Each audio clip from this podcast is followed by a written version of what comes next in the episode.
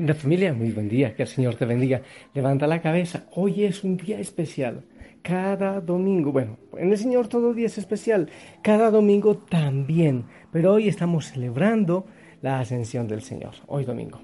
Así que, a ver, empieza a despertar, empieza a gozarte, empieza a sonreír, la ropita limpia para ir al templo a glorificar al Señor, a gozarte en Él. Te invito a que disfrutes este día de una manera muy, muy, muy especial.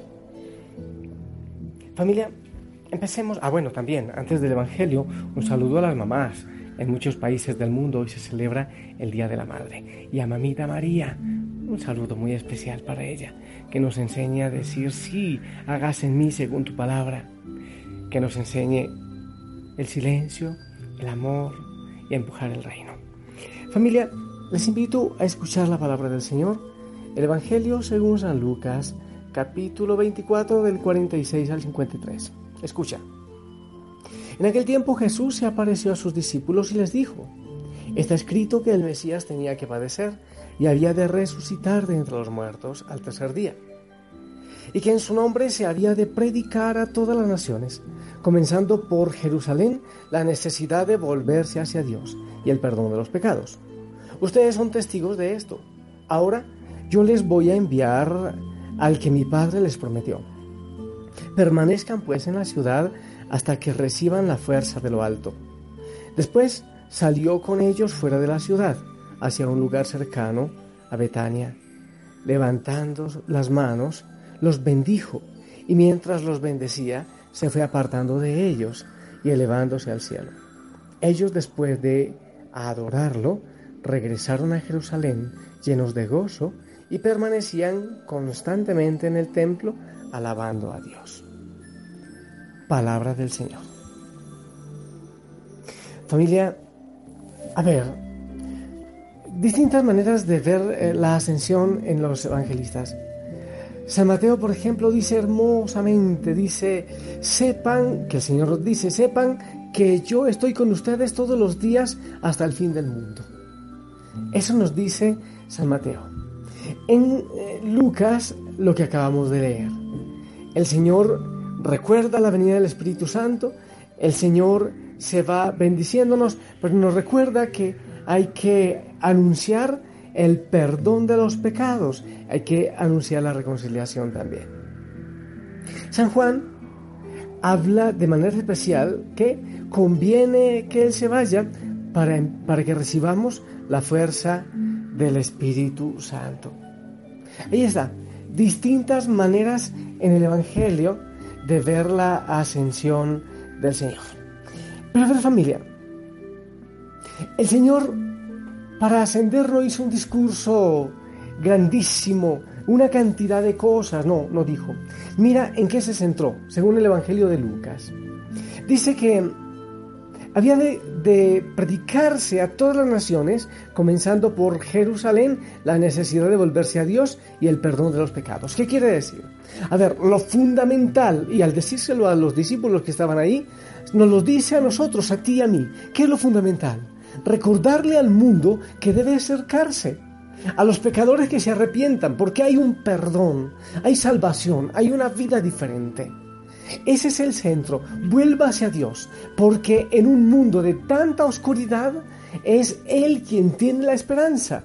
En un mundo que parece estar como maldecido con la oscuridad, la guerra, la violencia, la tristeza, las catástrofes, viene el Señor a decirnos, y eso es lo que nos dice el Señor antes de volver al Padre, el perdón de los pecados, predicarse a todas las naciones, el perdón de los pecados, y que debemos volver a Dios. ¿Qué les parece?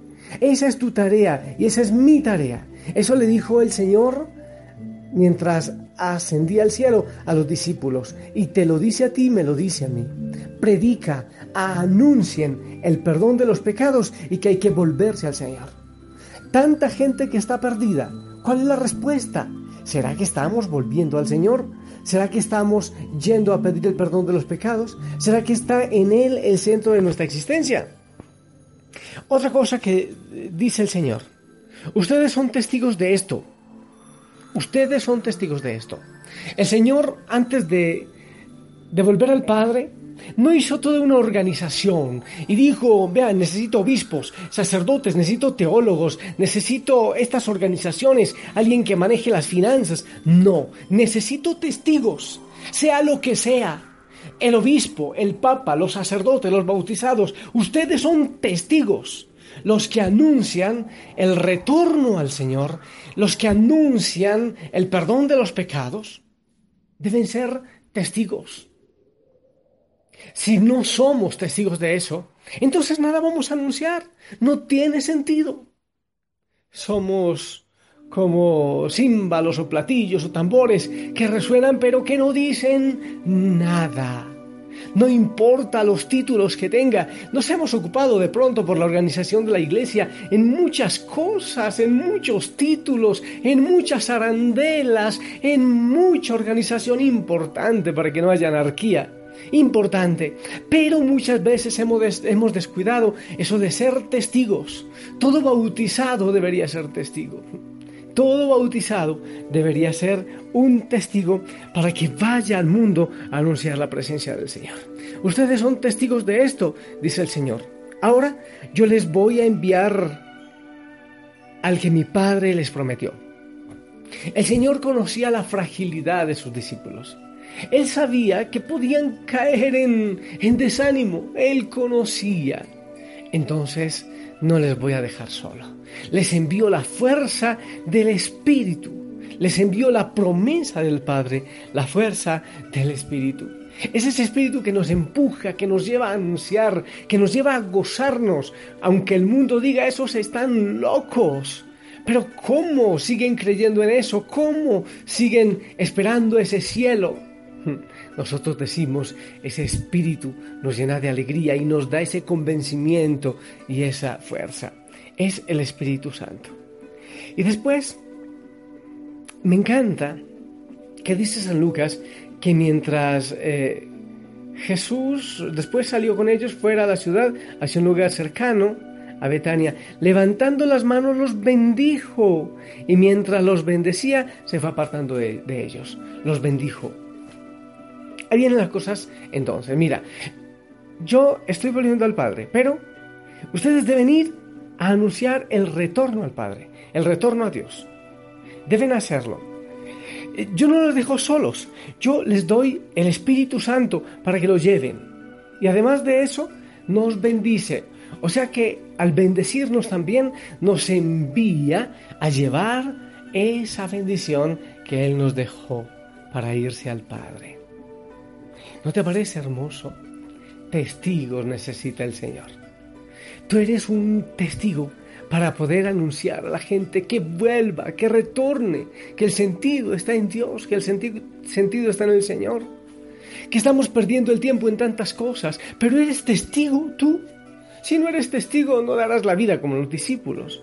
Si no eres testigo, no serás creíble y tu bendición quizás no sea tan recibida. Debemos ser testigos del Señor, testigos de lo que Él hizo, como los discípulos, para ir a llevar la buena nueva. El mundo lo necesita tanto. Asoma tu cabeza a la calle y te darás cuenta de tal necesidad del amor del Señor. Que el Señor se vaya al Padre, que Jesús ascienda al Padre, no quiere decir que estamos solos. No. Quiere decir que todos tenemos un lugar en Dios, que tú tienes un lugar en Dios, que aunque las cosas parezcan desesperantes, tú tienes un lugar en Dios. Tiene, quiere decir que esta vida tiene sentido y que la muerte también tiene sentido. Que Jesús retorne al Padre y nos envíe su Espíritu para que esté siempre con nosotros. Quiere decir que tú y yo tenemos esperanza. Que en medio de tanta desilusión, de tantas cosas que no salen bien, que en medio de tanto dolor, hay una esperanza. Y que nuestra esperanza está en que también nosotros tenemos un sitio en Dios. Así como lo tiene Jesús volviendo al Padre. ¿No te parece hermoso? Tú tienes un lugar en Dios. Tú tienes un sitio en Dios. ¿Cómo resumir todo esto? El Señor te envía a ti también a anunciar el retorno. Pero te pide que seas testigo, porque si no, no vas a ser creíble. Envía contigo al Espíritu Santo. Renovamos ese Pentecostés pronto, pronto, la próxima semana, pero el Espíritu vive en nosotros. No vas solo, vas con Él. Te envía con una bendición, la que le dio a los discípulos y te la da a ti hoy. Y te invita a no tener miedo por si acaso. En Mateo, yo estaré con ustedes hasta el fin de los tiempos.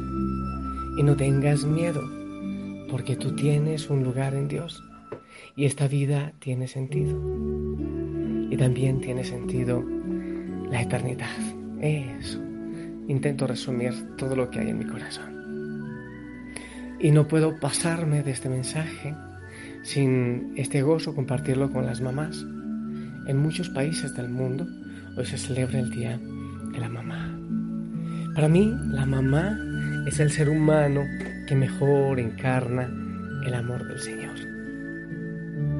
Y es imposible no decirles gracias por dar su belleza, su vida, sus trasnochos por cada uno de nosotros. Yo vivo mm, bastante lejos de mi madre, pero capaz que alguien vaya y le dé un beso en nombre mío y también a tu mamá, a cada uno de los que me están escuchando, que le den un beso en nombre mío y en nombre de la familia Osana. Eh, ¿Sabes? La palabra del Señor dice que nosotros los que optamos por seguir al Señor tendríamos madres, familias, hermanos. Gracias por ese amor maternal y también a mi madre. Gracias mamá por lo que soy y también por lo que no soy. Discúlpame si alguna vez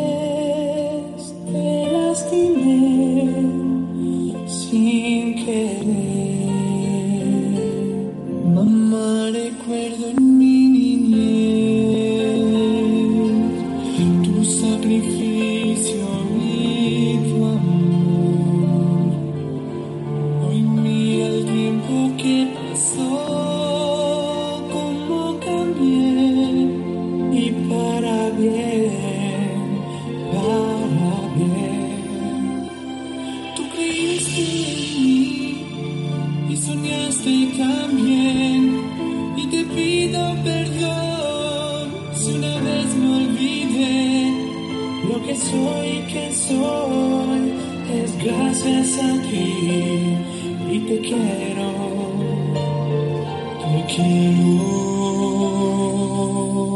Perdona si te hice llorar.